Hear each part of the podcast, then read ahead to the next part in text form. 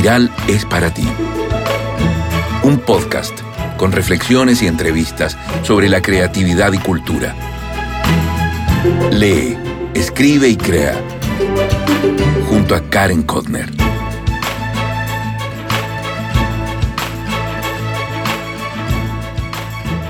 Hola, hola. ¿Cómo estás? Soy Karen Kotner, periodista y escritora. Te doy la bienvenida a Espiral, tu podcast sobre literatura y creatividad.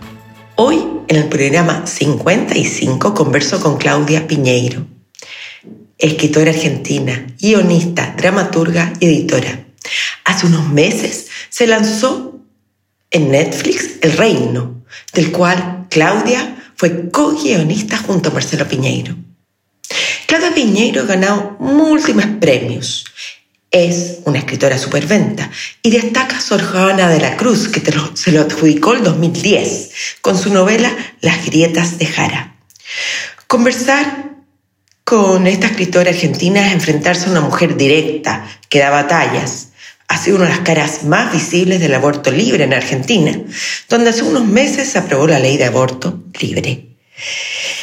En este programa de Espiral conversamos sobre sus intereses, el tipo de escritura que cultiva y cómo logra delinear a la clase alta de Buenos Aires. Obvio, también me contó sobre sus lecturas y de cómo se definen ellas. Recuento personal. Grabo este capítulo 55 encerrada al baño de un hotel directo al teléfono, en las notas de voz. De ahí que la calidad de grabación sea distinta. De hace una semana estoy en la Patagonia chilena. Primero fui a Torres del Paine con mi cuñada y escalamos a base Torres, que es todo, todo un desafío. Y ahora me reuní con mi marido en Puerto Natales. El 18 de noviembre conversaré en Instagram Live con Pablo Simonetti, un escritor chileno también superventas, que acaba de lanzar la novela Todos los hombres que no fui.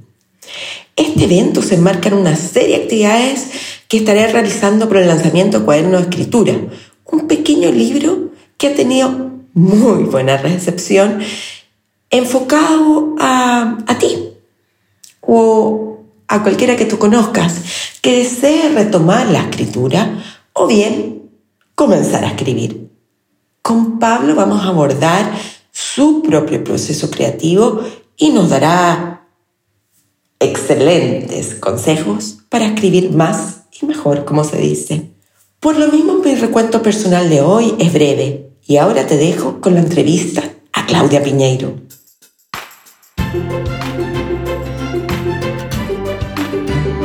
Hola Claudia, ¿cómo estás?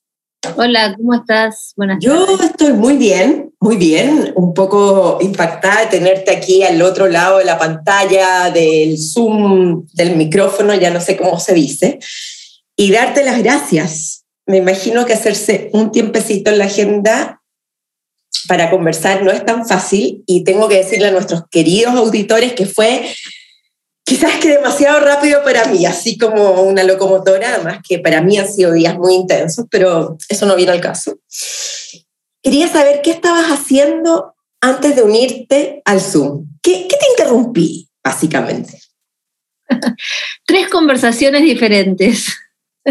Pero qué cosa, ¿no? Porque cómo vivimos absolutamente conectados con, con distintas situaciones, ¿no? O sea, una, una, conversación era una amiga que rápidamente la, terminó, pero después estaba conversando con alguien que me tiene que hacer una entrevista para Amnistía, para un trabajo que están haciendo de Amnesty, eh, que era una conversación profesional, y a su vez con un amigo que me estaba contando que se acababa de desmayar en la calle. Entonces tampoco le podía, lo podía cortar tan rápido. Ya estaba en su casa, ya estaba bien, pero me estaba contando una situación personal importante y a veces uno no puede cortar las conversaciones así tan rápidamente y empezaba el Zoom. Entonces, este, eh, mira, mira lo que hice, puse, eh, te tengo que dejar porque tengo un Zoom ahora con Chile, como si Chile fuera algo que me protege, porque no es lo mismo, tengo un Zoom con algún, no sé, con este, con, alguien de por acá, que lo puedo este, posponer o lo que sea, ya uno le dice, lo pone como internacional, el Zoom con Chile, y entonces, bueno, para que no se sienta que no le estoy dando bolilla, pero era difícil cortar por un lado porque era un tema importante y por otro lado estabas vos del otro lado esperándome, ¿no?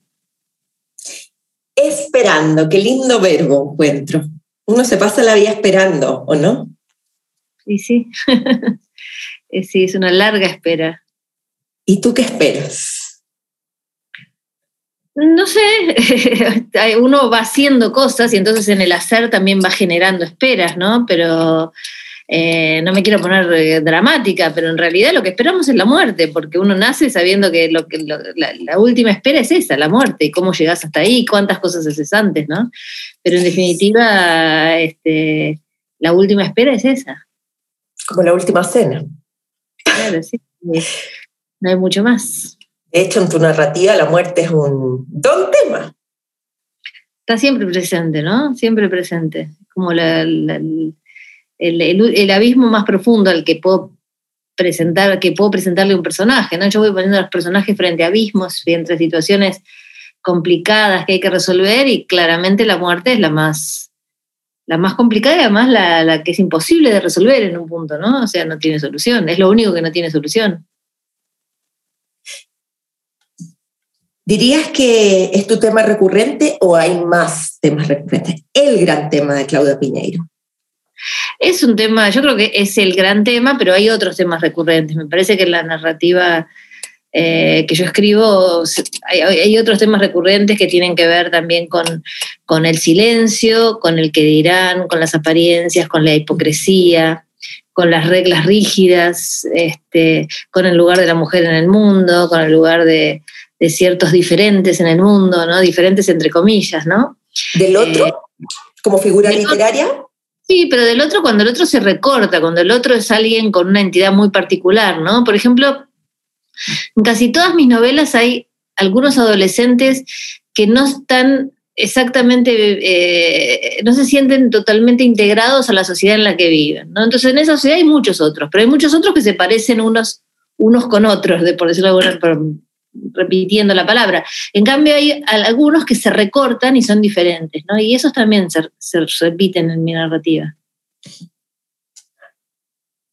Tú, en ese sentido, tienes unos comienzos no tradicionales en torno a la literatura, siendo que yo encuentro que lo piñeiro ya es casi un adjetivo en sí mismo, porque no todos tienen que saberlo, pero es una tremenda escritora, no solo a nivel nacional en Argentina, sino a nivel internacional, super ventas, o sea, acabas de sacar un, tremendo, una tremenda serie, El Reino, Netflix, o sea, tienes logros, si los logros se pueden medir en términos de venta y de publicaciones en cualquier género, digamos, exorbitantes.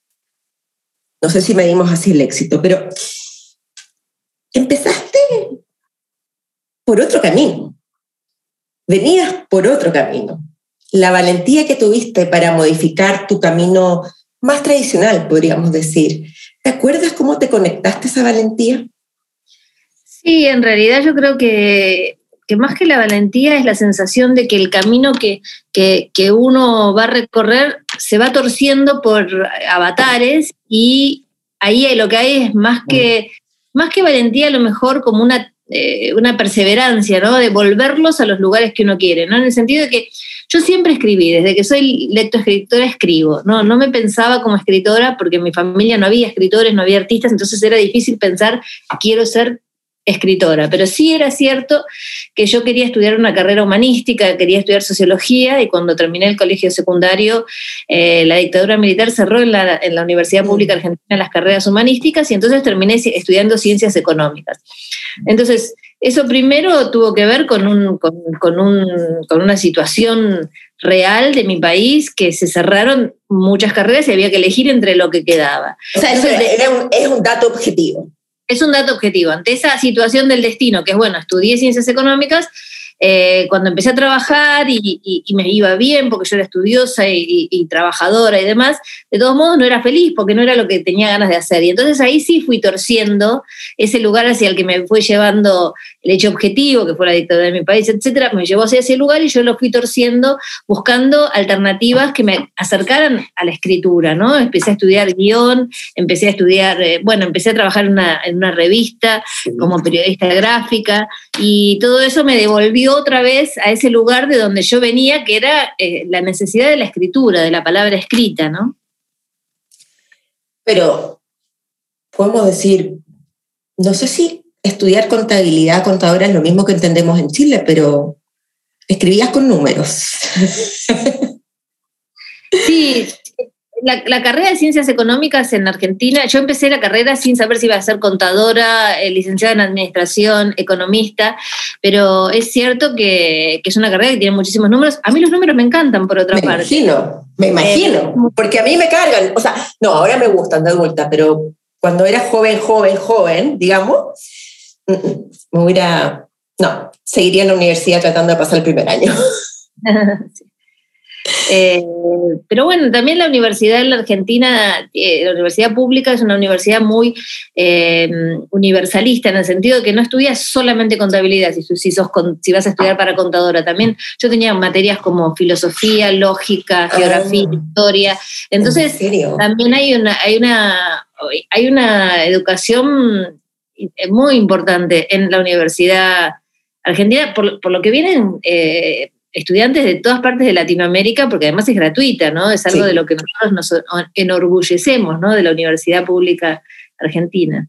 Entonces, eh, fui haciendo con más gusto algunas materias, con menos gusto otras, me recibí, tuve muy buenos trabajos y fui luego formándome por otros carriles más alternativos, ¿no? Iba a talleres literarios, empecé a, estudiar, eh, bueno, empecé a estudiar guion con una maestra de guion, eh, literatura con Guillermo Sacomano, em, dramaturgia con Mauricio Cartún, después di el examen ya de grande para la carrera de dramaturgia en Buenos Aires, que es una carrera una escuela municipal que entran 15 personas sobre 300 que se anotan y bueno, di el examen, entré, hice la carrera. Todo eso fue como posterior, ¿no? Buscando ese camino de la escritura. En tus años adolescentes, ¿te buscaste mucho? Eh, mis años adolescentes fueron años bastante particulares. Eh, hay uno de mis libros que se llama Un comunista en calzoncillo, que es el libro más autobiográfico que cuenta. De tu papá, ¿no? Adolescente de la mano de mi papá y fueron años particulares porque eran años en los cuales justamente mm, eh, mi papá tenía ideas políticas muy contrarias a, lo que era la dictadura militar y toda la adolescencia em, eh, mía fue durante la dictadura militar y entonces em, yo estaba todo el tiempo como preocupada de no decir fuera de mi casa lo que se decía dentro de mi casa y a su vez como sos adolescente tampoco querés quedar fuera de los círculos de tus amigos, entonces no sabes qué tenés que decir delante de tus amigos porque este, nadie manifestaba cuestiones políticas como las que se manifestaban en mi casa, entonces era, es, fue un tiempo eh, raro, por decirlo de alguna manera, ¿no? De, de, mucho, de mucho secreto, de mucho no contar lo que pasa en mi casa fuera de mi casa, ¿no? En ese sentido, eh, investigando para entrevistarte, he visto que hablas reiteradamente de, reiteradas veces de tu padre, la figura del padre, cómo te marcó en cierto sentido porque él te permitió y le importaba que tú fueras a la universidad. También declaraste, y aquí voy a leer, porque no me quiero, que era un lector clásico, y tu madre era una persona muy culta también no? Eran, bueno, los dos empezaron eh, carreras universitarias y ninguno de los dos las pudo terminar por cuestiones de, digamos, de inconvenientes de la vida, de trabajo, etc. Eh, a los dos les gustaba leer, pero te diría que mi mamá era más inquieta en ese sentido que mi papá inclusive, ¿no? Era una persona que, mi mamá leía bastante más que mi papá eh, y, en mi casa había una biblioteca pequeña, pero también por cuestiones económicas, ¿no? Digamos, estaba la, la pequeña biblioteca que se podía comprar y eso es lo que teníamos. Mi papá era una persona más interesada por el día a día, por el diario. Todos los días venía, leía el diario con nosotros, o sea, como más por la actualidad, por decirlo de alguna manera, y por las cuestiones políticas de la actualidad.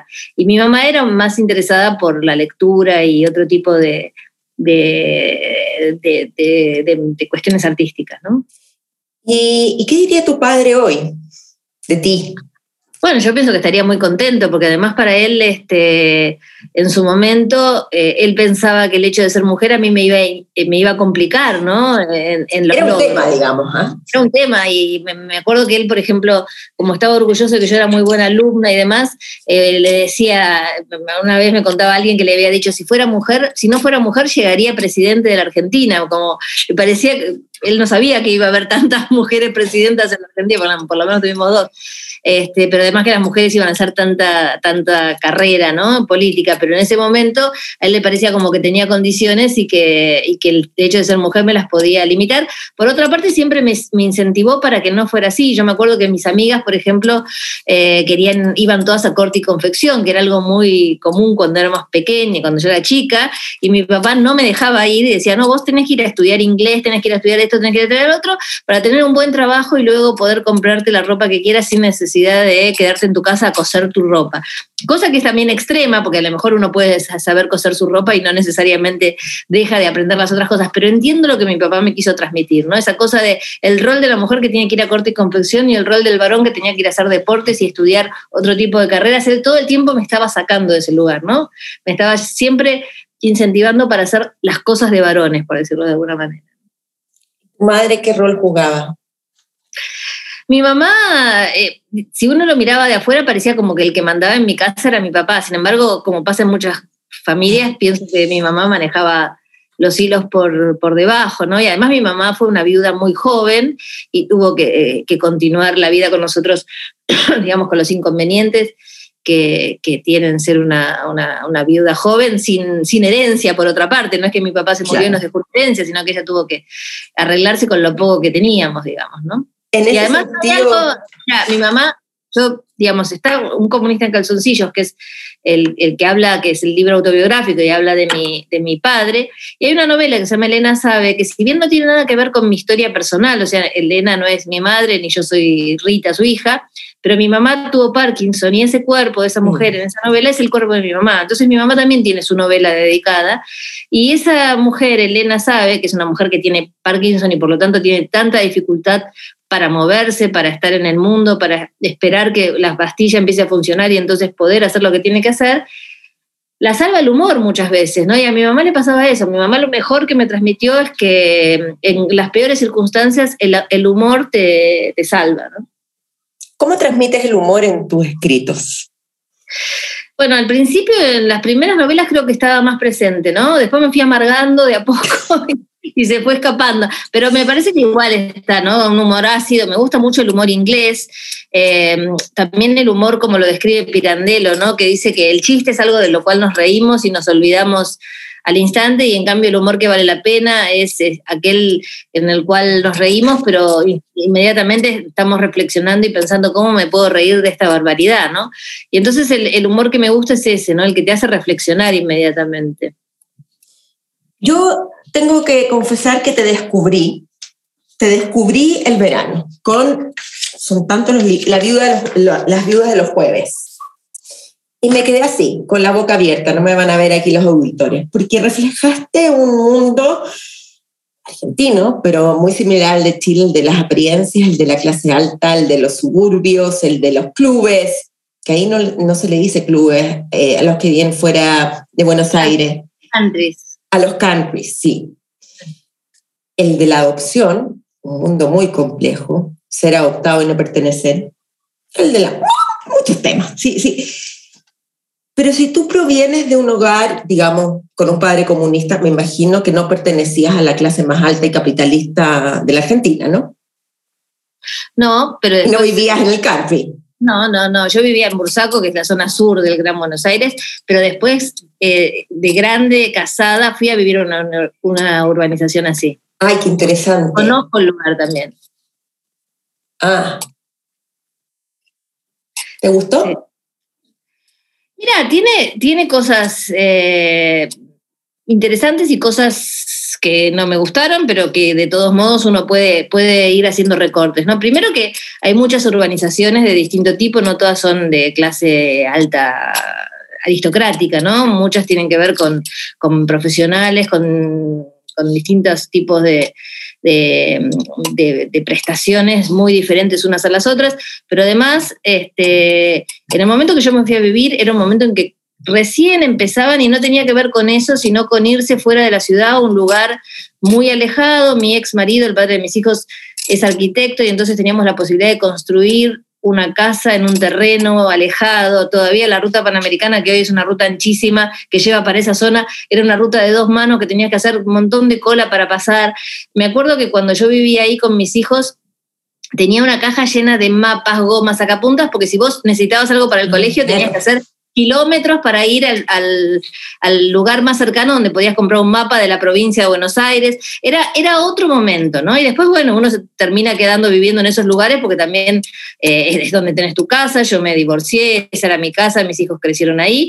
Y, la verdad es que yo creo que ellos supieron... Eh, entender bien el adentro y el afuera, ¿no? Que el adentro es una cosa bastante ficticia, bastante eh, reparada, pero con, ficción, y que afuera hay un montón de otras cosas para, para conocer y han siempre salido en colectivo de mi casa. Colectivo es el, como lo llaman ustedes, el es la micro, es el colectivo, que es el taxi, la locomoción. Exacto, salir de la casa, volver a la casa, caminar si hay que caminar, eh, no sé cuántas cuadras para llegar hasta la ruta. Digamos que, se han manejado bien entre el adentro y el afuera.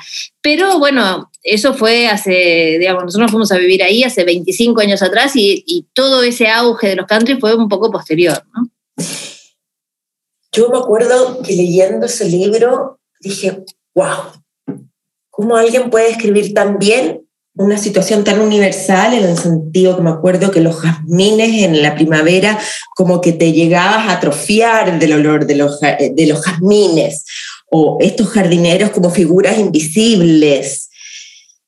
Eh, cosas que personas con sensibilidad lo pueden ver y otras ni siquiera en su vida lo han pensado. Y eso es maravilloso. Eso es lo maravilloso de la escritura, que nos hace vernos y abrir a las cosas que son a veces tan naturales para algunos.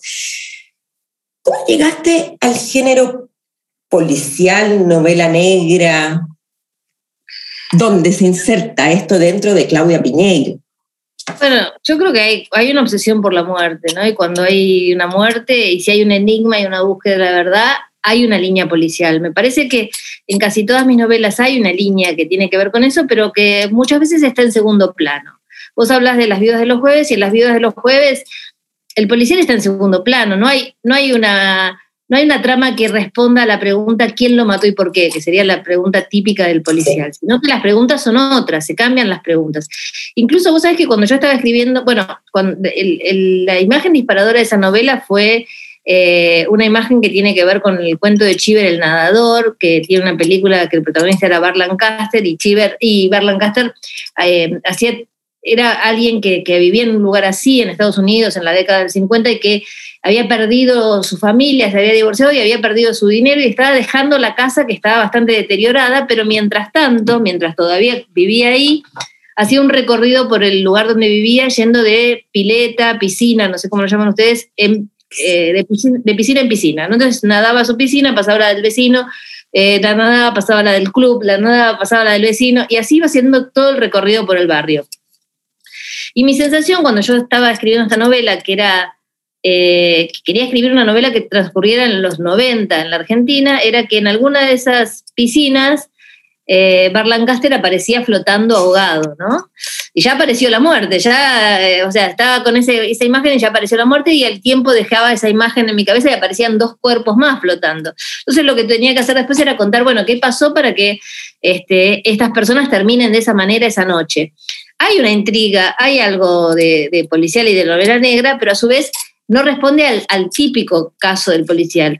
Sí hay un cuarto cerrado, ¿no? Porque digamos que, las comunidades, los country figuran como cuarto cerrado. Tienen tantas dificultades para el ingreso que si alguien aparece muerto en un lugar así, el que lo mató está ahí adentro, ¿no? Porque es tan difícil entrar, es como el cuarto cerrado clásico de, de la novela policial. Pero creo que lo que más se subvierte son las preguntas. Y con mis novelas posteriores lo mismo. Entonces, nada, yo creo que, hay una, búsqueda de la verdad, hay un, interés por la muerte, hay mucha violencia porque todas mis novelas están muy arraigadas en la sociedad actual, entonces los personajes salen a la calle y se encuentran con la misma violencia que nos encontramos nosotros. Y entonces siempre, o en primer plano o en planos más secundarios, hay una línea policial, ¿no? Betty es mi novela más policial, es así, la pensé, voy a escribir una novela policial. Y desde, la primera, desde el primer capítulo la escribí pensando que era, que era una novela de género. Sin embargo, todas las otras las escribí pensando, voy a escribir una novela.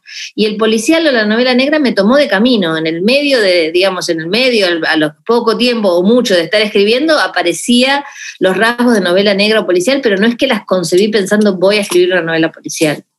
¿Cuánto te toma en promedio escribir una novela? Siempre entre dos y tres años, dos años y medio te diría que es un buen promedio, pero, pero generalmente entre dos y tres años. Porque tu corpus es muy grande. ¿Tú misma te la crees? ¿O? no, bueno, eh, cuando vos sabés que cuando yo escribí Las vidas de los jueves, yo ya había escrito tuya, eh, ese año, a principios de año, lo había publicado una editorial más pequeña, después pasó a Alfaguara, pero fue lo primero que pude publicar. En realidad antes había publicado un libro para chicos, que me lo habían publicado en España, en la editorial EDB, pero son dos pasos que uno va dando y no termina de convencerse si realmente va a ser, seguir siendo publicado, si va a ser escritor, ¿no? Ya este, me acuerdo que con el primer libro, que es este que te digo para chicos, que se publicó en España, yo ni lo había visto el libro, eh, no sabía todavía cómo era. fin, ¿no? Claro, en ese momento no había internet y todas esas cosas, y un amigo viajó a Madrid y me trajo una foto de, me mandó una foto del libro en el corte inglés, donde venden libros, y me trajo un, un, ejemplar, y fue la primera vez que lo vi, que vi un libro mío con mi nombre, ¿no? Eh, pero bueno, uno nunca sabe qué va a pasar con todo eso. Entonces, este, lo de, si vos decís si te lo crees, tarda, tarda mucho hasta que vos te creas que vas a, vas a seguir publicando, que puedas decir soy escritora. También es difícil cuando empezás a decir soy escritora, ¿no? Eh, al principio, por lo menos yo, vas siempre con, pie muy eh, cuidado, ¿no? Pisadas muy cuidadas, de dónde ir pisando, porque también, digamos, escritores que escriben una, una, novela y luego desaparecen, hay muchísimos, y muy pocos de esos que escriben muy poco y quedan este, para siempre, como puede ser Rulfo, ¿no? O sea, sí, hay escritores que han escrito poco y de todos modos es tan maravilloso que, están en, en, las galerías de los mejores escritores, pero hay muchos otros que escriben una novela y desaparecen, y vos decís, bueno, ¿y quién es este, este escritor? Ah, sí, escribió tal novela, bueno, me parece que se va componiendo la obra a lo largo de los años también. O sea, claro, eh, eh, ¿quién hace el escritor? ¿El público o uno mismo? ¿De dónde viene la definición, no? Las definiciones que nos gustan tanto en las catalogaciones en el mundo occidental. Mm. Sí. Pero dentro, haciendo un poco de... ¿Con cuál género te sientes más cómoda al momento de sentarte a escribir? Yo creo que me siento más cómoda con la novela. Después, dentro de la novela, los géneros son algo que yo olvido al momento de escribir, ¿no? No estoy pensando, voy a escribir para tal género. Eh, me siento cómoda con la novela porque la novela me permite eh, explayarme en la vida de personajes primarios, eh, protagonistas secundarios, lo que sea, ¿no? Me parece que es el mundo del personaje, ¿no? David Lodge dice que la novela es el desarrollo de la conciencia de los personajes. Y yo creo que todo lo que sucede en la trama son excusas para entender quiénes son esos personajes. A veces el cuento, como necesita otra precisión, eh, va más a la anécdota de ese cuento y menos a, a desarrollar el personaje, si bien hay cuentos que tienen claramente desarrollados personajes, digamos que no es, el, no es, lo que sucede habitualmente. La novela te permite relajarte, irte por caminos secundarios, contar de cada uno de ellos, etc. Eh, entre novela y novela siempre escribo, trato de escribir una obra de teatro, que también me gusta muchísimo escribir teatro porque de alguna manera me sirve para, como para descarburizar las bujías, ¿no? O sea, esa cosa de haber estado dos años, tres años escribiendo una novela y decir, bueno, ahora voy a escribir algo más libre, siento que el teatro es más libre en cuanto a la elección del lenguaje, en mi caso, porque no es tan pegado al aquí y ahora que me, obliga a hacer un lenguaje muy concreto, tengo más posibilidades de vuelo poético en, la dramaturgia y además son proyectos de, más corto alcance, ¿no? De todos los premios que has ganado, a ver, más de 15 diría yo, solo mirando la lista, digamos, ¿cuál es el que más te sorprendió? Sorprendió.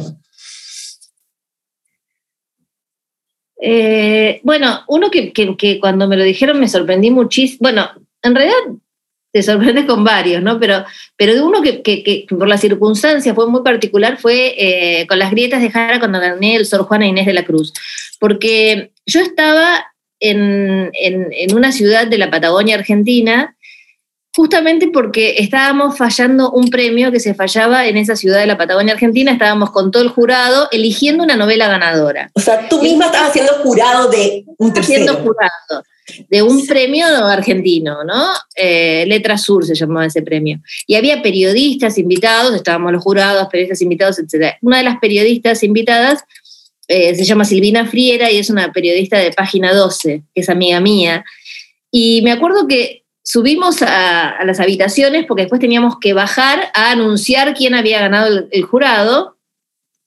Y me llaman por teléfono de México para decirme que había ganado el premio Sor Juana. Y yo estaba rodeada de periodistas, pero no podía decir nada porque eh, estábamos ahí para otra cosa, estábamos para anunciar otro premio. Pero yo estaba desesperada por contárselo a alguien. Entonces la llamé a Silvina a su habitación y dije, Silvina, ¿podés subir un minuto a mi habitación que tengo algo que decirte? Y ella vino toda preocupada y le digo, mira, te tengo que contar algo, pero no lo podemos decir hasta que no se falle el premio, porque ahora tenemos que hablar de otra cosa, pero me acabo de ganar el premio Sor Juana. Entonces las dos lo pudimos asaltar arriba de la cama, así como dos colegialas, este, para festejar que había ganado el premio, y después salimos todas compuestas, derechitas, sin decir nada, hasta que pasó el evento ese y después lo pude comunicar. ¿Qué? ¿Y cuál premio te gustaría ganarte que no te has ganado?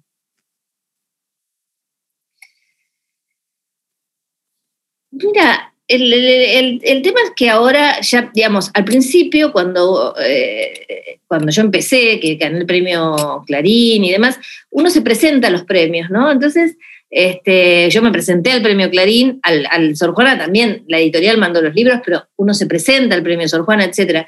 Y ahora hay, hay otros premios que, que, a veces te sorprenden porque no te presentaste, ¿no? Porque no te presentaste y un día te llaman y dices, ¿sabes que te ganaste, por ejemplo, el Liberatur en, Alemania, yo no, ni sabía que estaba concursando cuando lo gané con Elena Sabe, y fue como una sorpresa agradable. Esas, esas sorpresas son muy, muy importantes porque ni siquiera vos sospechás que alguien leyó tu libro, que lo está evaluando, que lo conmovió y por lo tanto lo propone para, un, para una larga lista o para una corta lista de finalistas. Esos premios eh, generan también mucha, mucha alegría y mucha sorpresa, ¿no? Ese es un regalo sorpresa.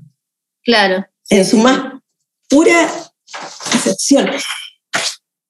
¿Hay algún personaje, porque tú escribes principalmente ficción, en el sentido ficción de lo que sea, aparte del libro sobre tu padre y tu madre que hemos hablado, ¿hay algún otro libro que sea más cercano a la autoficción o a la biografía? No, eh, la única que es autoficción es, es un comunista en calzoncillos que a su vez tiene ficción. No todo lo que cuento ahí es cierto, hay cosas de ficción. Elena Sabe tiene un personaje que tiene el mismo, la misma enfermedad que mi madre y por lo tanto el cuerpo de ese personaje es este, el cuerpo de mi madre. Y en todas las otras novelas lo que hay son cosas que uno le presta a los personajes, ¿no? A veces te dicen, ay, seguro que Betty Boo, que es, eh, digamos, la protagonista de esa novela, es una mujer que más o menos tiene mi edad y que tiene los hijos de mi edad y que es escritora, pero también trabaja de periodista, etcétera. Seguro que eh, sos vos, ¿no? O en el caso de Catedrales, que es mi última novela, eh, muchos dicen, ay, seguro que vos sos Lía, porque es la, hermana que dice que se, se, declara atea y pone una librería y lo que le importan son los libros, etc. Entonces la gente te asocia con lo que sabe de vos. Y lo que sabe de vos es una pequeña parte, ¿no? Y yo muchas veces me río porque a veces soy más parecida a algunos de los personajes que nadie se, se, ocurre que tienen que ver conmigo, a los cuales también les presto cosas mías, ¿no? Porque uno tiene cosas buenas y cosas malas y conoce sentimientos buenos y sentimientos malos y todo eso te sirve para componer personajes, ¿no? Desde la ambición, desde el dolor, desde este, la mentira, el enojo, lo que sea, ¿no? Un montón de, sentimientos que tenemos todos y que conocemos y que a veces tratamos de reprimir en, nosotros mismos, pero a su vez le damos eh, rienda suelta en, un personaje, ¿no? En ese sentido, eh, ¿cómo te afectó a ti la maternidad?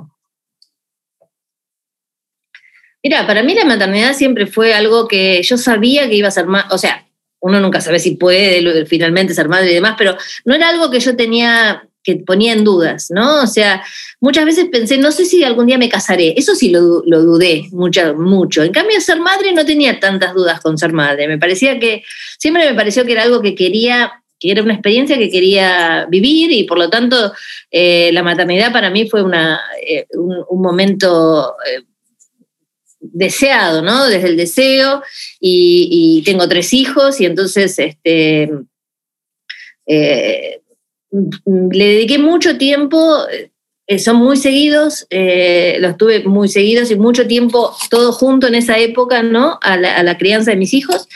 De todos modos, creo que la maternidad tiene mucho, eh, digamos, mucho de lo que no se habla, ¿no? Yo veo chicas jóvenes que te dicen, pero ¿por qué no nos contaron que era tan difícil ser madres?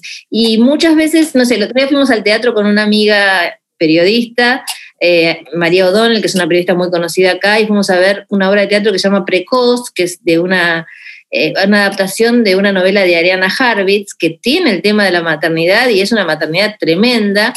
Y nosotros tenemos una frase que es, qué difícil es maternar, porque nadie te explica, o sea, es como que por lo menos en mi generación, eh, vos eras madre, tenías tus hijos, te iba a salir bien, iba a estar todo bien, más o menos te ibas a dar cuenta cómo iban a hacer las cosas, y después te vas enterando que no es tan así, que hay un montón de cosas que tenés que dejar de lado, que hay un montón de cosas que te salen mal, que hay un montón de cosas que no te gustan, y es muy difícil a veces hablar de esas cuestiones porque no está preparada mucha gente para eso. Recién ahora me parece que hay muchas escritoras, generaciones de escritoras con, muchas ganas de hablar de, también de las dificultades de la maternidad y entonces empezás a escuchar por todos lados, ay, sí, pero sí, pero sí, pero sí, pero sí, obvio. O sea, todas nosotros sabemos de las dificultades que ha sido maternar niños chiquitos y también niños más grandes y que sigue siendo, ¿no? Porque eh, siempre hay dificultades con la maternidad. Pero yo vengo de una generación en la cual estas cosas no se hablaban y, sobre todo parecía que si vos decías que tenías algún inconveniente en, esto de maternar era porque era un problema o una falla tuya. Eh, yo tengo una novela que se llama Una suerte pequeña, que justamente es una mujer que llega a la maternidad sin habérselo planteado y que realmente se da cuenta que ella no quería ser madre, que ella no estaba preparada para ser madre, que fue madre porque era lo que el destino le tenía preparado, y sin embargo, eso no quiere decir que no quiera a su hijo y no quiere decir que, no haya amor en ese vínculo y demás, pero lo que cuestiona es el rol de ser madre, ¿no? El no haber estado preparada para decir, no, yo no quiero ser madre, ¿no?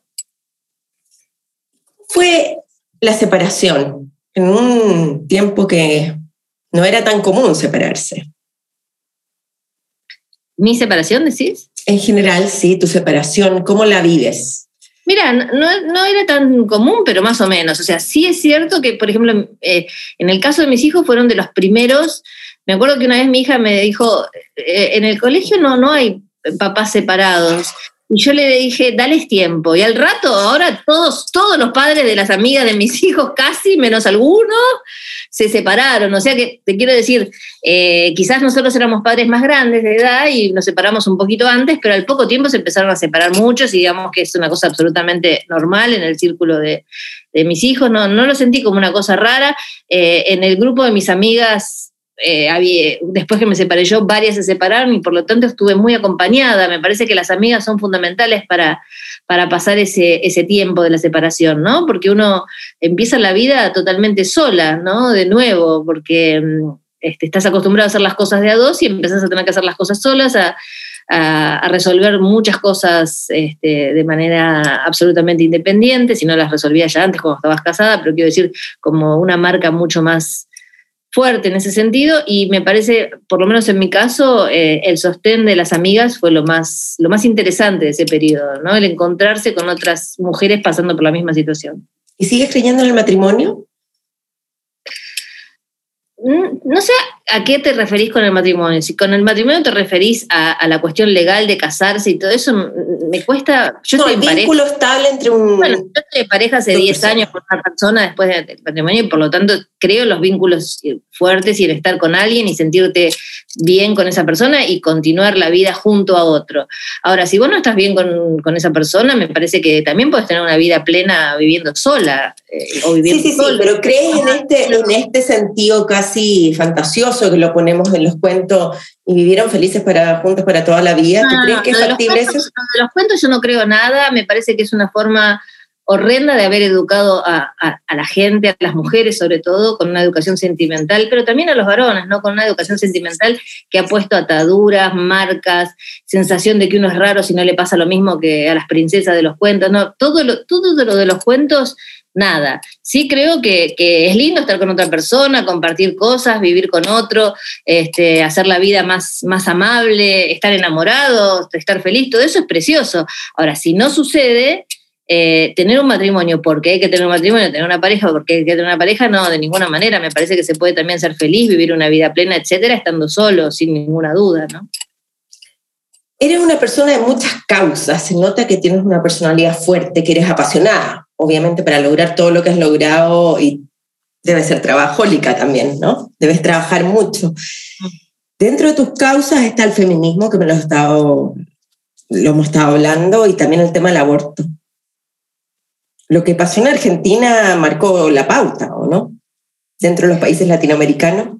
Sí, me parece que, bueno, en Argentina tuvimos... El aborto libre para los que no... Y tuvimos el aborto, ese aborto legal, seguro y gratuito, porque el aborto, cuando decís aborto libre, no sé cómo lo llaman ustedes, pero viste que a veces las palabras, parece que decís aborto libre y es que todas las mujeres van a salir corriendo a hacerse abortos, que no es cierto. No, no, es cierto, no, no, no. Es, la posibilidad de hacerlo dentro de un sistema de salud y con legalidad y no ir presas, porque en la Argentina hasta hace dos, hasta, hasta que se sancionó esta ley, la mujer podía ir presa por, cometer un aborto. Eso es lo que sucede en, una, en, Catedral, es mi última novela, ¿no? La cuestión de que finalmente la única culpable en un aborto es la mujer que accede al aborto, y el médico, si es que lo encuentran, digamos, esos eran los penados por la ley en Argentina, ¿no? Em, y bueno, en la Argentina hubo una lucha muy importante, pero yo creo que es algo que se va dando con, diferencias de, de meses, de, ratos en toda Latinoamérica. Ustedes en Chile también han tenido tienen un movimiento feminista importantísimo, tienen este, eh, van, van logrando pasos. A veces, a veces creo que eh, eh, hay algo últimamente que a ustedes les, salió mal, ¿no es cierto? Una votación que. Es que nos han pasado tantas cosas en el último tiempo que. Creo que hay una última votación que no, que no, que no pasó, pero va a pasar, porque los, el camino de, de la aprobación de las leyes de de las leyes que tienen que ver con los derechos de las personas llevan su tiempo. uno le parece que a veces hay frustraciones en el camino y, en todos los países, nosotros en el 2018 no ganamos la elección, ¿no? Ganamos en diputados y no en senadores y después en el 2020 con una situación política más favorable ganamos la elección. Y eso mismo va a pasar en Chile y eso mismo va a pasar en otros países de Latinoamérica que todavía no lo, lograron. Ahora hace poco México logró un, un gran avance también. Entonces, bueno, son movimientos que se van a seguir dando a pesar de que haya en el medio piedras que, van entorpeciendo el camino. ¿no? ¿Cuál sería el tope, de acuerdo a tu opinión, para el aborto? ¿De cuántas semanas?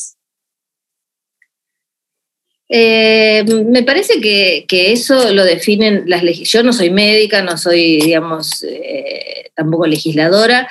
En Argentina son 14 semanas y me parece que es, una, que es una buena medida, pero tampoco es una respuesta esta que te doy definitiva. Hay países que tienen 12 semanas, hay países que tienen otra cantidad de semanas. Eh, me parece que es algo... alguien dijo una vez cuando estábamos debatiendo es hay que buscar el punto en el cual la sociedad se sienta cómoda con ese, con ese, con ese número, ¿no? con, esa, con esa cantidad de semanas. La sociedad, digamos, está dispuesta a que una mujer pueda acceder a un aborto hasta determinada cantidad de semanas, que es las que este, consensúan que se puede interrumpir un embarazo. Obviamente, cuando pasas de determinada cantidad de meses, ya eso no es un, no es un aborto, sino que es un, es un, es un parto, ¿no? Entonces, eh, depende, depende el, lugar donde esa sociedad que va a aprobar esa ley se sienta cómodo para definir hasta acá es posible. En la Argentina fue 14 semanas. Y, hablando un poco de Chile, ¿has visto todo lo que nos ha sucedido? Bueno, desde antes que se desatara el COVID, el, tuvimos todo el tema se llamó un minuto el despertar, pero fue todo un tema de reformas sociales a partir de octubre del 2019. Ya parece como si fuera el siglo pasado tanto que ha pasado. ¿Qué, qué, qué te has enterado? ¿Si lo has seguido o no? Todo, todo. Nosotros estuvimos absolutamente pendientes de lo que pasaba en Chile. Muy pendientes y me parece que, esos movimientos chilenos después tuvieron también réplicas en otros países, pero fue como un despertar no solamente para Chile, sino para varios países de Latinoamérica.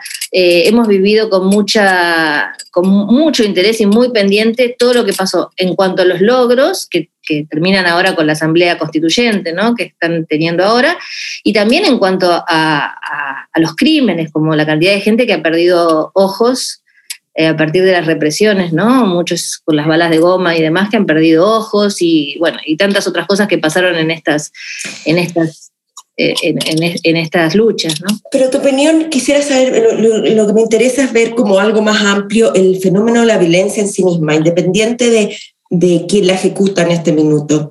¿Estamos ante una sociedad más violenta, crees tú? En la manera de manifestarse momentos? No, no, no, yo creo que Chile se manifestó, que venía no manifestándose, y la forma de manifestarse es salir a las calles. Cuando salís a las calles a veces tratan de reprimirte y eso genera situaciones de violencia, pero a mí me parece que los pueblos tienen derecho a manifestarse, sobre todo cuando no son escuchados, sobre todo cuando tienen injusticias. En la Argentina tenemos una gran tradición de salir a las calles a manifestarnos, y a mí me parece que lo que hizo el pueblo chileno es salir a las calles a manifestarse. Eh, la violencia se genera después, ¿no? Se genera cuando no se sabe manejar ese reclamo, me parece a mí. Por supuesto que puede haber violencias de, digamos, de algunas personas que se pongan violentas. Yo eso, digamos, hechos particulares no analizo, pero... No, el vandalismo te estoy hablando yo en realidad, el vandalismo, bueno, el de la propiedad pública. No, pero no es el caso para mí de las manifestaciones de la gente que ha salido a la calle a reclamar por sus derechos, ¿no? El vandalismo es otra cosa, para mí, ¿no? Ahora, hablando un poco más, ¿cuál es tu relación con Dios? Mal que mal, tu última novela se llama Catedral. Ninguna, porque yo no creo que, haya Dios, entonces no tengo ninguna relación con Dios porque no creo en Dios. ¿Y nunca la tuviste?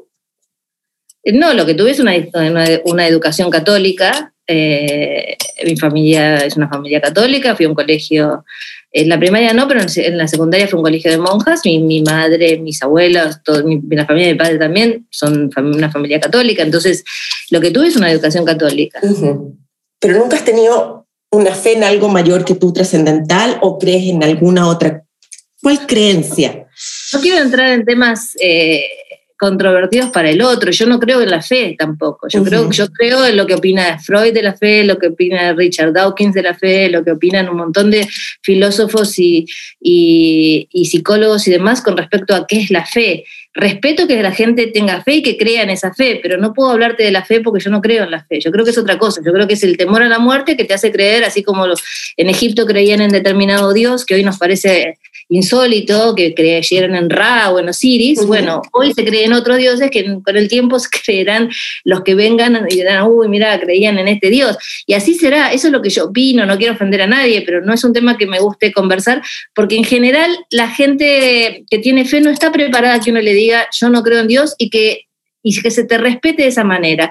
Mira, Richard Dawkins creo que es en, el libro, este, mm, eh, en uno de sus libros que hablas del ateísmo, dice que en Estados Unidos se le preguntó a la gente si votaría a un presidente católico, protestante, musulmán, etcétera, y siempre la respuesta era positiva del orden de el 90%, sea la religión que fuera.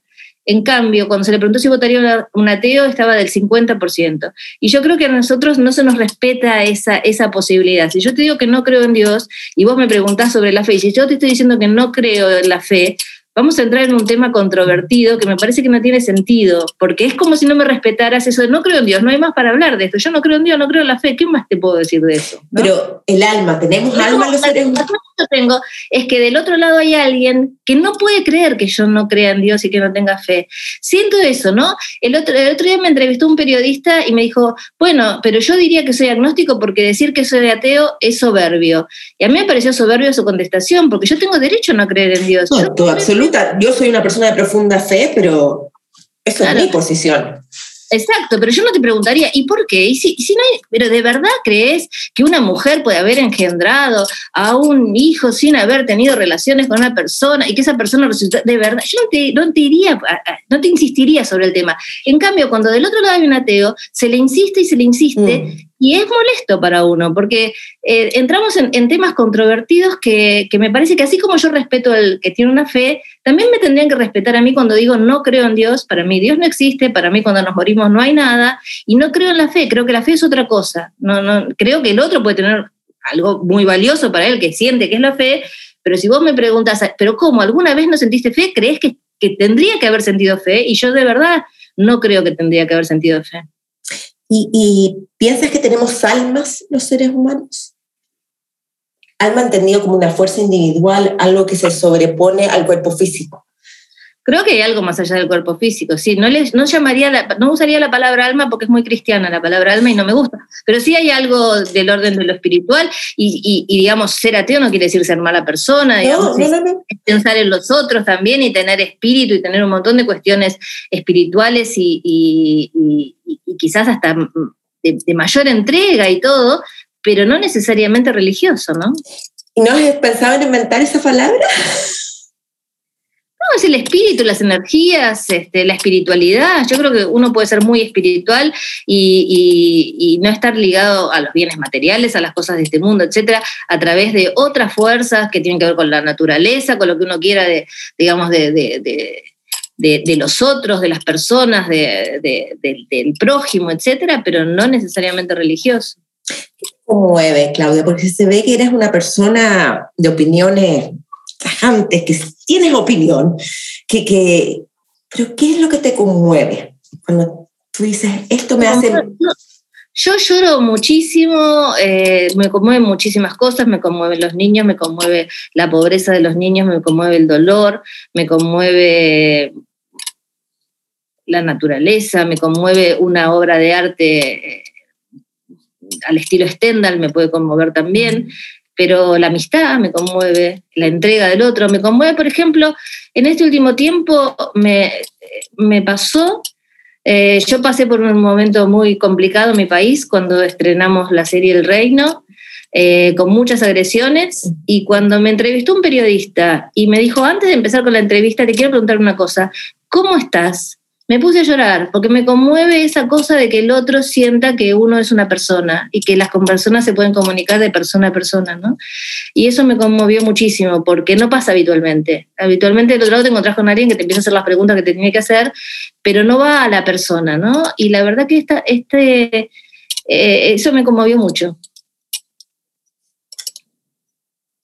El reino de haber sido fuerte para ti. Yo creo que ¿Lo esperabas tanta controversia, tanto ataque gratuito, tanto... O, uno está preparado? No, Nosotros sabíamos, nos parecía, porque ya por cómo se había mostrado la, la, serie en, en, en, Netflix, a la gente, digamos, a, a, a los que lo ven dentro de Netflix, a los que se lo mostramos, etcétera, que iba a ser una serie que iba a tener mucho recorrido y lo sigue teniendo. Ayer salió de un artículo de una página en Le Monde Diplomatique en Francia, salió otro en un diario alemán. O sea, es como una serie que viaja y que, y que causa eh, interés a donde llega.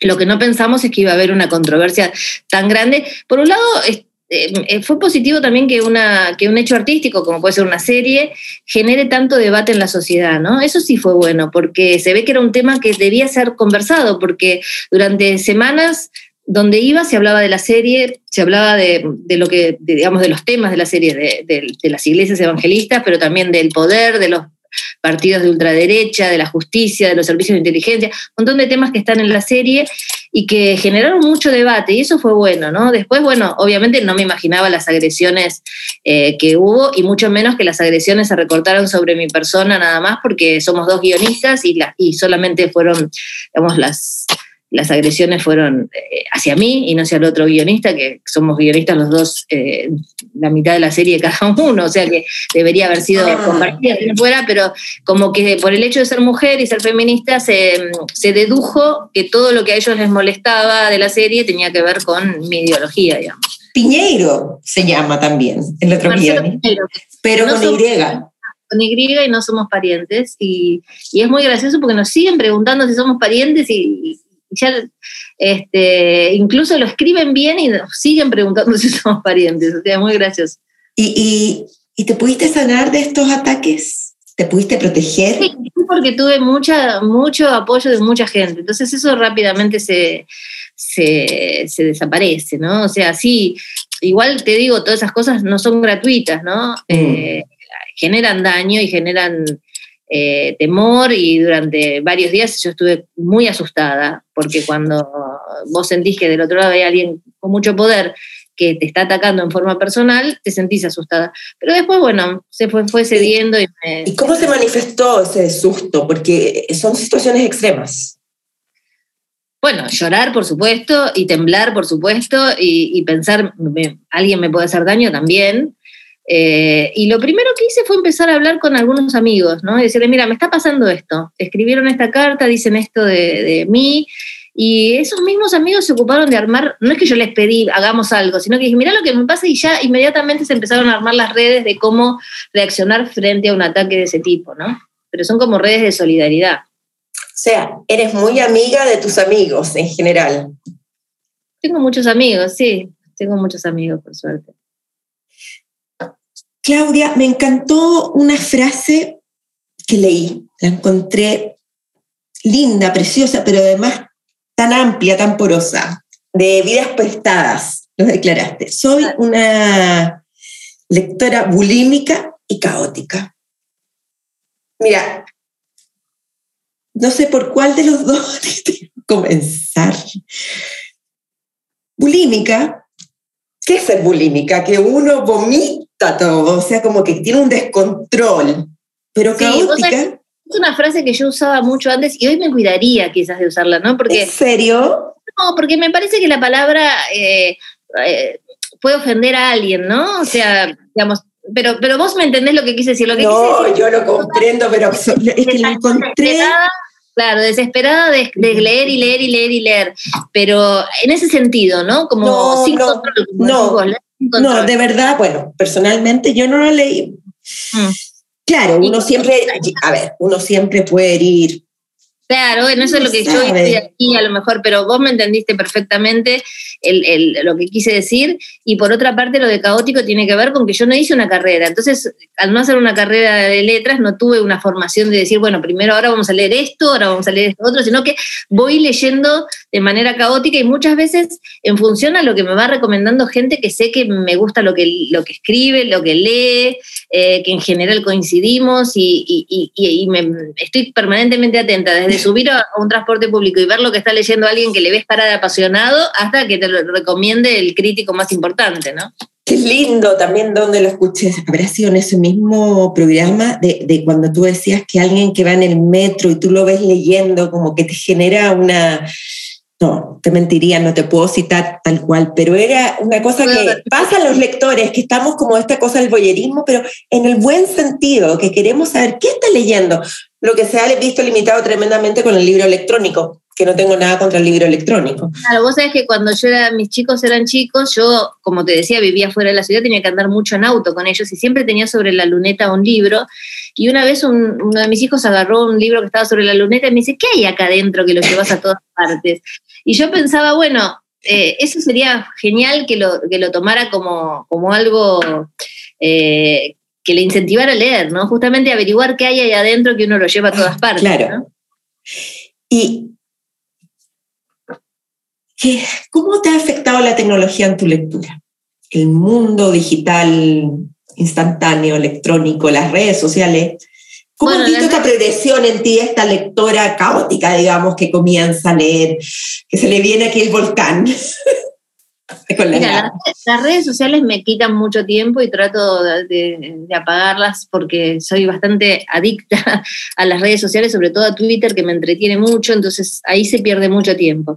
Pero en cuanto a los aparatos para leer, eh, yo sigo leyendo en papel. Lo que pasa es que realmente los dispositivos electrónicos son muy buenos cuando uno tiene que viajar, cuando necesita mucho material. O sea, creo que es bueno acostumbrarse también porque evita muchos este, inconvenientes de me falta tal libro, bueno, lo tengo, lo tengo en el e-reader y ya está, y no tengo que ir a la biblioteca a buscarlo, a ver dónde lo puse.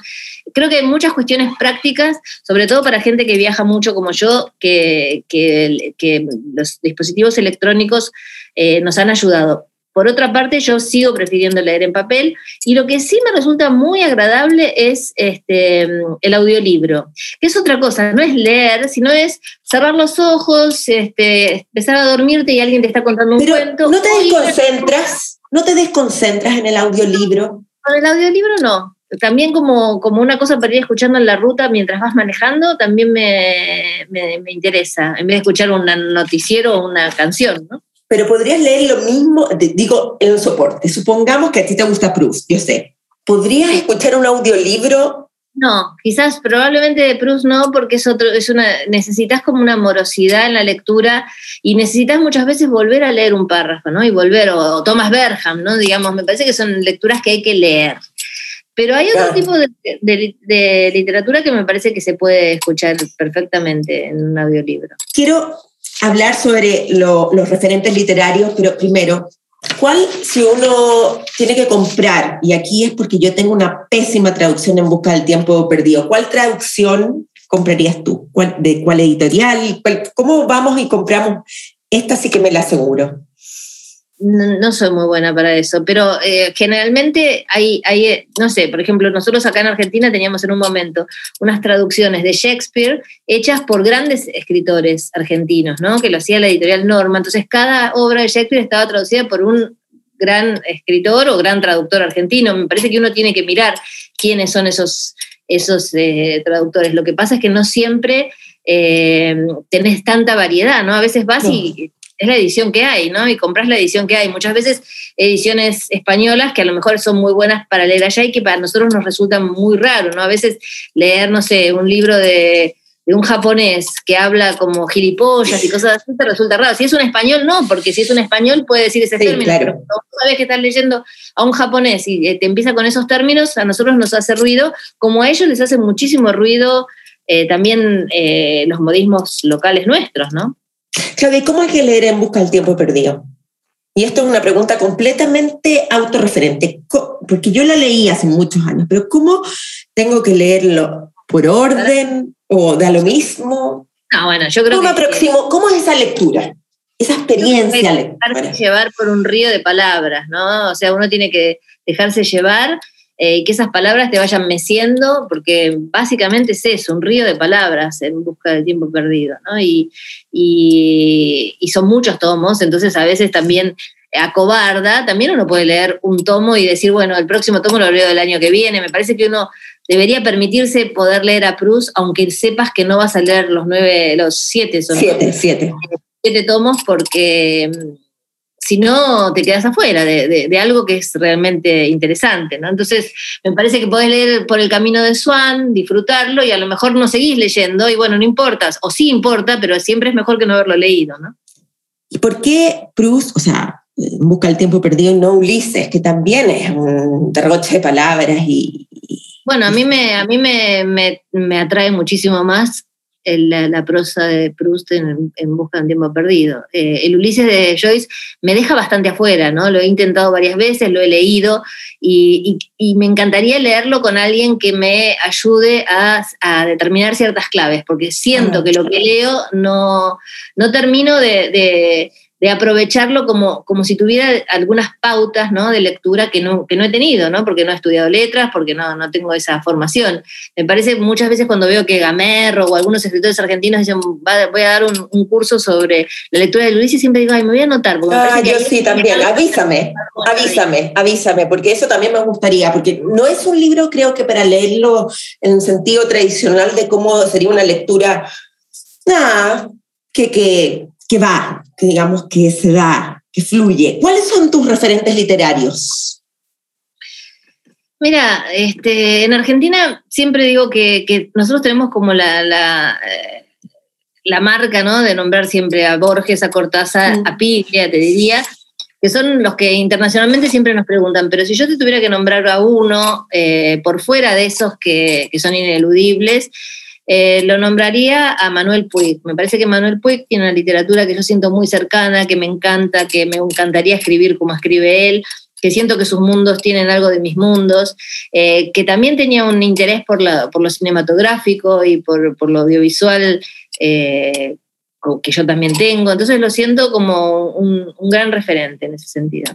¿Y qué estás leyendo, Claudia? Si es que te acuerdas, porque a veces uno ni se acuerda. No, no es porque no sepa lo que estás leyendo, pero... No, no, no, te digo, no es que no me acuerde. Tengo acá una pila de 10 libros porque soy jurado de un premio y entonces estoy leyendo, ya los leí, pero los estoy releyendo porque tengo ahora, la semana que viene, el jurado, soy jurado del premio Filba, que se vaya la semana que viene, y estoy leyendo los 10 finalistas que como te digo, ya los leí, pero tengo que encontrarme el jueves con los, los otros jurados y por lo tanto quiero tener como bien fresco. Este, mm.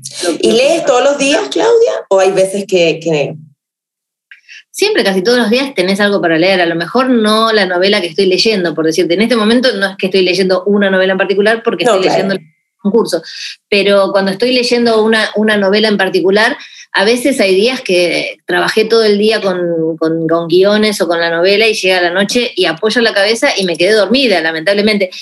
Por eso tomé la costumbre también de leer a la mañana, ¿sabes? Después de desayunar, ah. dedicarle un tiempo a la lectura, porque me estaba pasando que a la noche llegaba demasiado cansada y no, ya no tenía posibilidad de, de leer del mismo modo. Y entonces uno arranca ya el día con una lectura, aunque sea de un rato, eh, y te sentís que, si ese día a la noche no llegas a leer, bueno, algo ya leíste, ¿no? ¿Sabes qué? De todas las opciones, nunca se me había ocurrido, o sea, ya, supongamos que alguien hace deporte, yo corro, empezar al... Eh, lo decía, bueno, lo dejo para la tarde, pero eso es como casi un engaño. Hay un escritor argentino, Martín Coan, que yo admiro mucho, que es un gran lector. Y bueno, justamente en este premio que te conté en la Patagonia, él era jurado y nos llevaron en un momento de una ciudad a otra por el medio de la Patagonia desierta, en un, en un colectivo que se iba moviendo así, entre el medio del ripio. Y él iba contra el vidrio, así, leyendo un libro. Y yo decía, yo estaría ya vomitando porque con ese movimiento, no sé qué, me dice, no, lo que pasa es que yo leo siempre una hora por día y cuando llegue ya no voy a poder leer, entonces tengo este, entonces como ese, esa cosa como eh, metódica de decir, yo tengo que leer una hora por día, me pareció una gran este, opción, ¿no? De decir, como sea, yo leo una hora por día. Después si leo más, leo más, seguramente lee más que una hora por día, pero mínimamente, y, y yo encontré que en la mañana es mejor eso para mí, para mi biorritmo de ahora, que en otras épocas era otro, es mejor ahora que, que, que, la noche. La noche yo me quedo dormida con mucha facilidad. Entonces, ah, qué bendición, qué bendición. Yo he llegado a pensar, Claudia, en incluso, bueno, obviamente que dejar el teléfono, cualquier cosa, en otro lugar físico, creo, porque si no, no lees bien. Y tomar el cronómetro para no autoengañarse de que quizás, quizás, bueno, uno vamos a tener que probar a ver cómo van a ser mis mañanas. Como decir, mañana empiezo la dieta, mañana empiezo a leer en la mañana. Yo leo harto, pero es, distinto el, el, cómo uno se vincula con eso. además tenés mucha más eh, posibilidad de atención.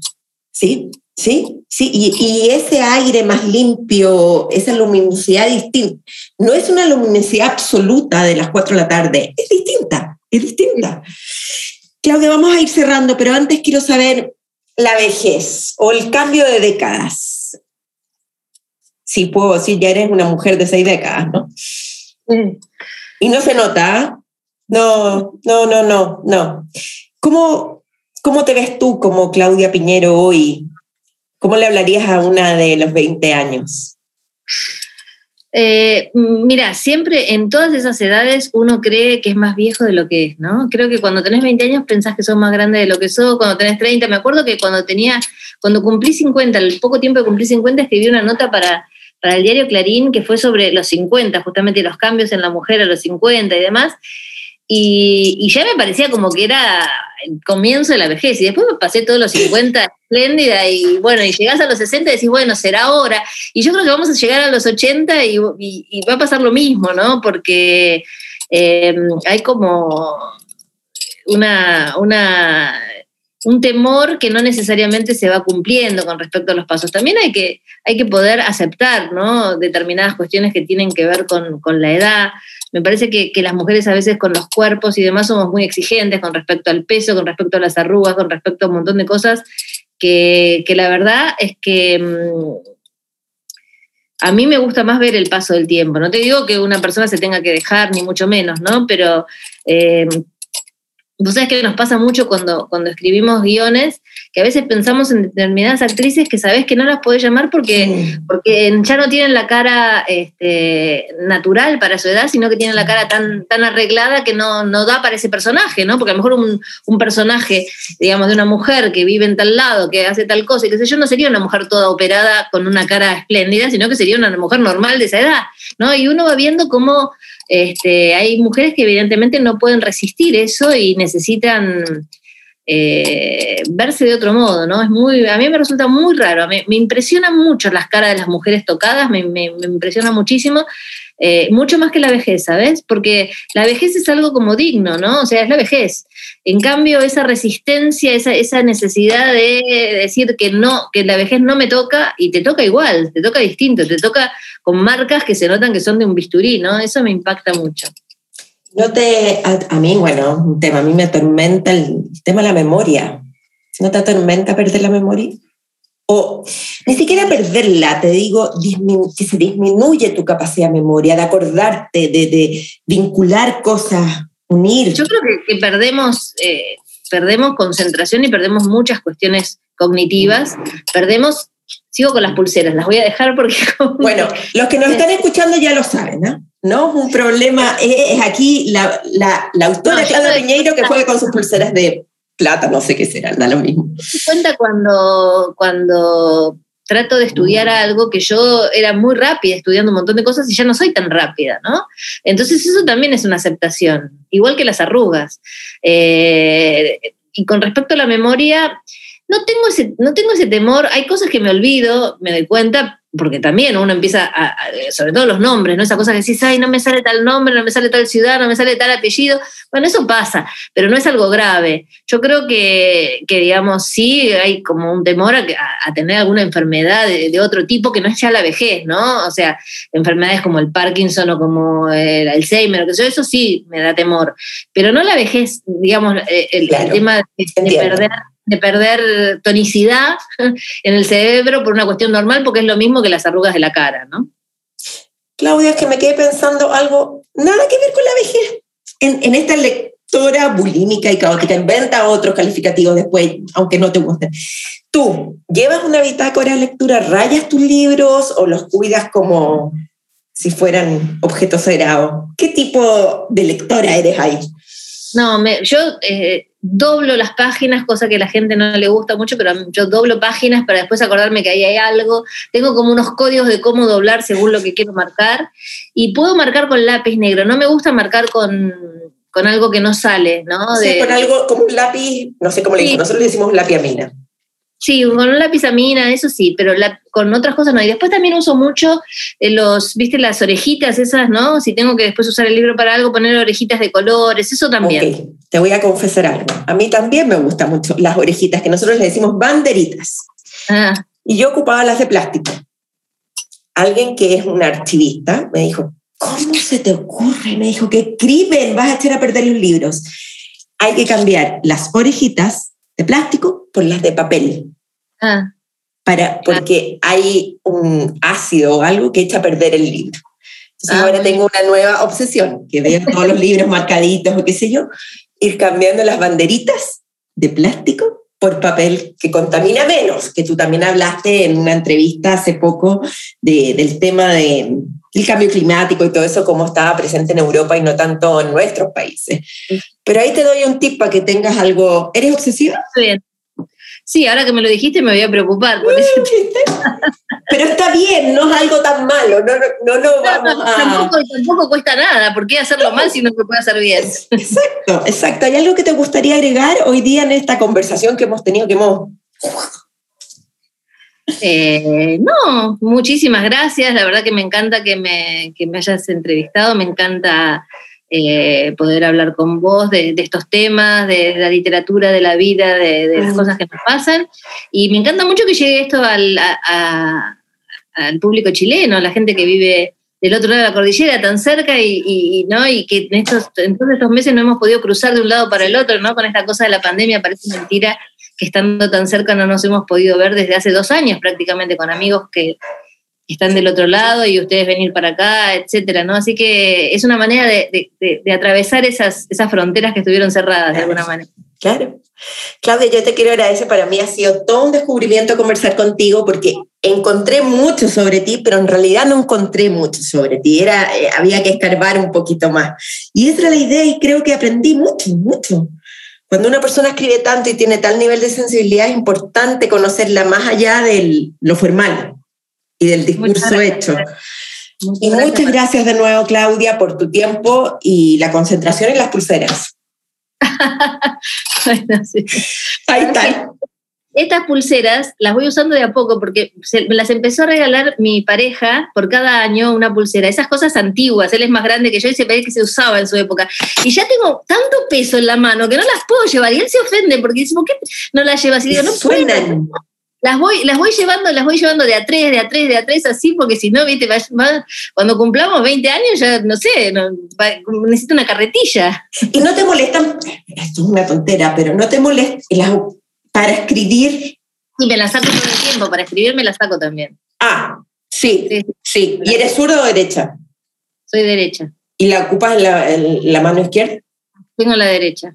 No, no, no, te las tienes que sacar, te las tienes que sacar. Pero me saco todo, me saco los anillos, me saco todo. Todo. ¿Y para dormir también? Sí, sí, sí, hasta el reloj, todo, todo, todo. ¿Y tienes algún ritual para escribir o te sientas y ya, disparas? No, me, me siento y ya. Pero me tengo que sacar las cosas para escribir. Pero me tengo que sacar todas, los anillos, las pulseras, el reloj, todo. Todo, todo. Incluso a veces los aros. Tengo que tener las uñas muy cortas, porque vos sabés que si me hace ruido la uña en la tecla también me, me molesta. O sea que bueno, basta, terminemos acá porque si no vamos a seguir. No, porque después nos van a echar la culpa de esto también. No, no, no, no, no. Que nos libre. Gracias, Claudia, cuídate. Muchas gracias, adiós. Chao. Chao.